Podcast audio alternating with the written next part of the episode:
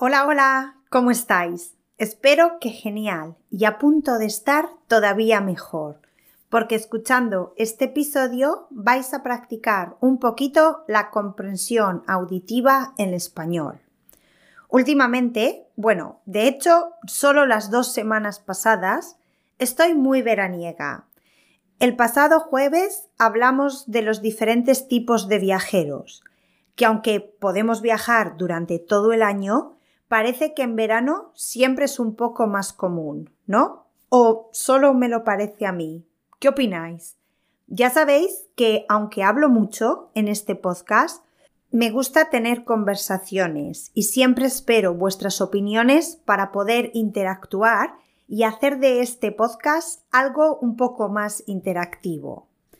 ¿Cómo podéis participar? Pues si estáis escuchando en Anchor o en iBox, estas plataformas tienen una sección de comentarios y podéis dejar ahí vuestras opiniones. Anchor tiene la opción incluso de enviar mensajes de voz, que está muy chulo. Voy a dejar en la descripción del episodio los enlaces a estas plataformas por si queréis echarlas un vistazo.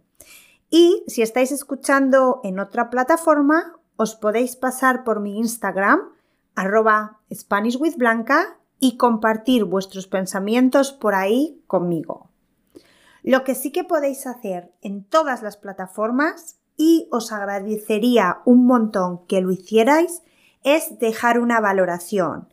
De verdad que no os toma mucho tiempo y a mí personalmente me ayuda un montón. Bueno, lo que decía antes de esta interrupción, que estoy muy veraniega. La semana pasada hablamos de tipos de viajeros y esta vamos a hablar de fiestas de verano en España. ¿Estáis preparados? Pues episodio 43 de Blanca to Go. Fiestas de verano. Verano en España es una fiesta. Me atrevería a decir que casi todos los pueblos o ciudades de España tienen al menos una fiesta, una celebración durante los meses de verano. Además, tenemos muchos festivales de música, pero eso es un tema para otro episodio.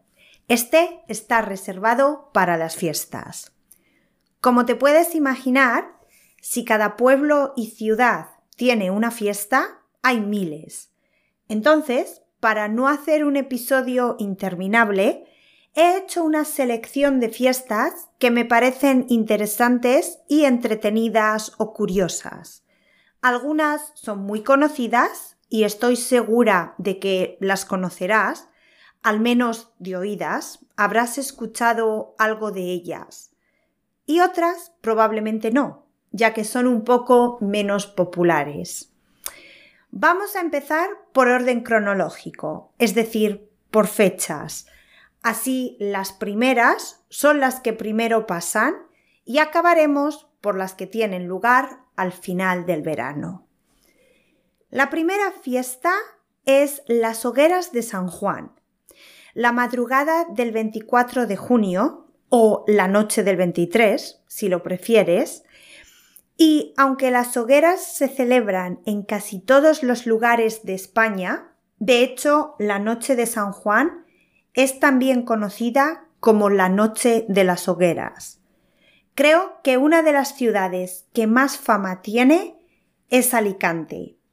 La Noche de San Juan indica el comienzo del verano y se dice que es la noche más mágica del año. Lo que hacemos la Noche de San Juan es crear una figura.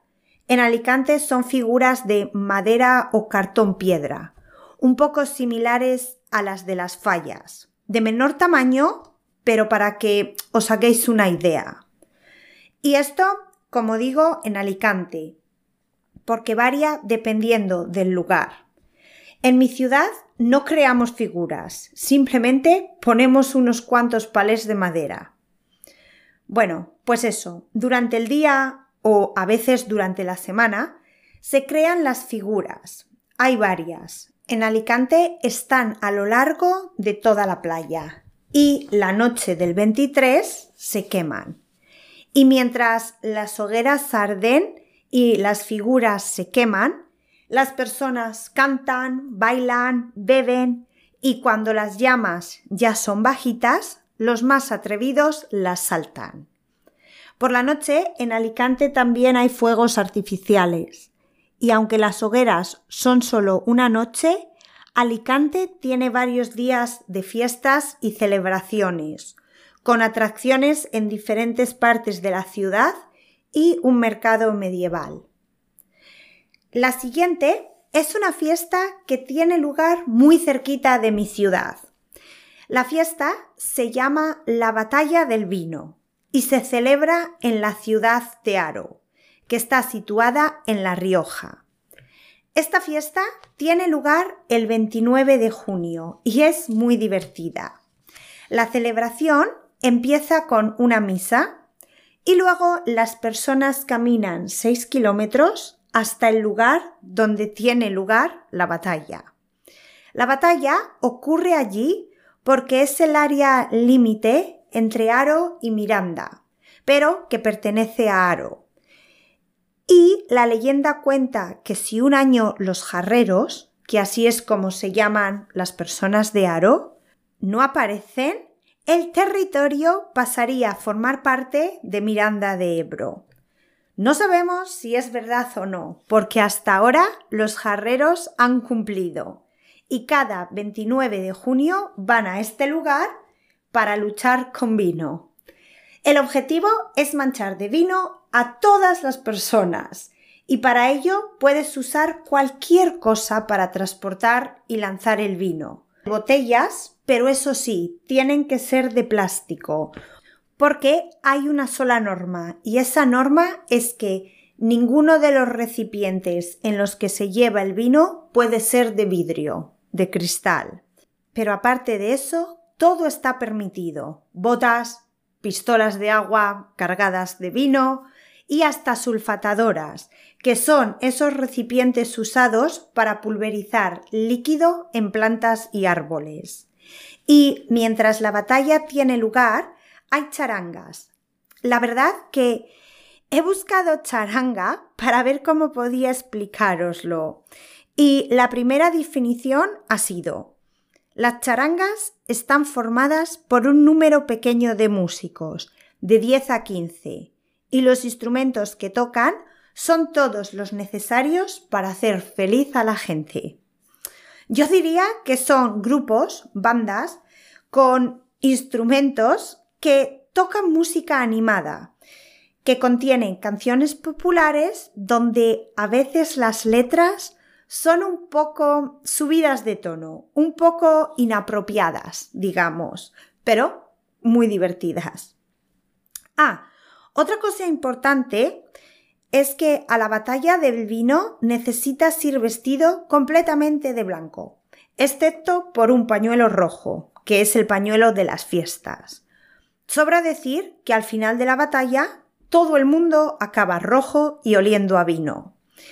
Yo he ido un par de veces a esta fiesta y la verdad que me lo he pasado genial. Eso sí, te recomendaría que lleves gafas de natación o protección para los ojos, porque el vino es muy bueno, pero cuando se te mete en los ojos es bastante molesto. Bueno, continuamos, que me lío. Esta solo la voy a mencionar, porque es mundialmente conocida y me siento en la obligación. Pero no voy a deciros mucho más porque estoy segura de que todos, quien más o quien menos, habéis escuchado y sabéis algo de esta celebración.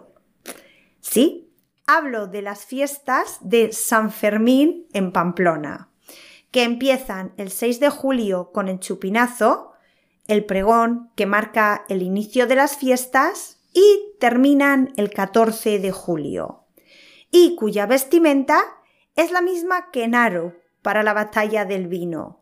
Pantalón y camiseta blancos y un pañuelo rojo y aquí añadiríamos también una faja, que es una banda, una cinta que se lleva a la altura de la cintura y que también es roja. Lo más conocido de estas fiestas son los encierros, que son las carreras donde las personas corren delante de los toros.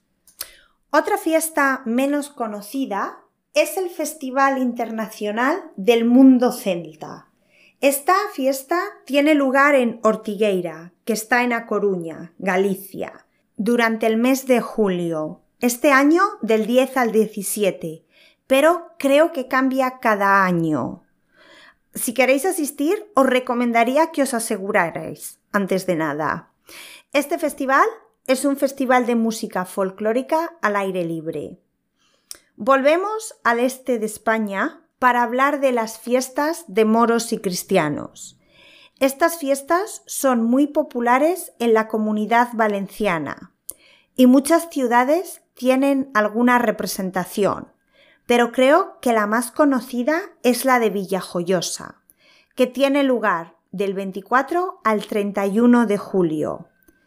Estas fiestas conmemoran una batalla que tuvo lugar en 1538 y es lo que se representa en varias obras, el ataque pirata que los habitantes de la ciudad lograron vencer. Durante la representación se puede ver el combate naval y el desembarco de varios barcos en la playa y más luchas en tierra. Además de esta representación, durante la semana hay muchos desfiles por las calles. La verdad que toda la ciudad se transforma y te hace viajar al siglo XVI. El primer fin de semana de agosto volvemos al norte, en concreto a Arriondas, en Asturias, para celebrar el descenso del Sella, también conocido como la fiesta de las piraguas. Ese fin de semana hay un festival y mucha fiesta, pero también deporte, porque por la mañana tiene lugar el descenso del Sella, que es el río, y el descenso es bajar un tramo del río, 20 kilómetros, para ser más exacto, en piragua, desde Arriondas hasta arriba de Sella. Y por supuesto, después del descenso, se necesita reponer energía, así que se come, se bebe y se celebra. En este festival hay muy buen ambiente y sidra garantizada. De norte a sur, para hablar de la Feria de Málaga. Esta feria se celebra entre la segunda semana y la tercera de agosto y tiene que incluir el día 19, ya que es ese día cuando se conmemora la reconquista de Málaga por los reyes católicos y su incorporación a la corona de Castilla.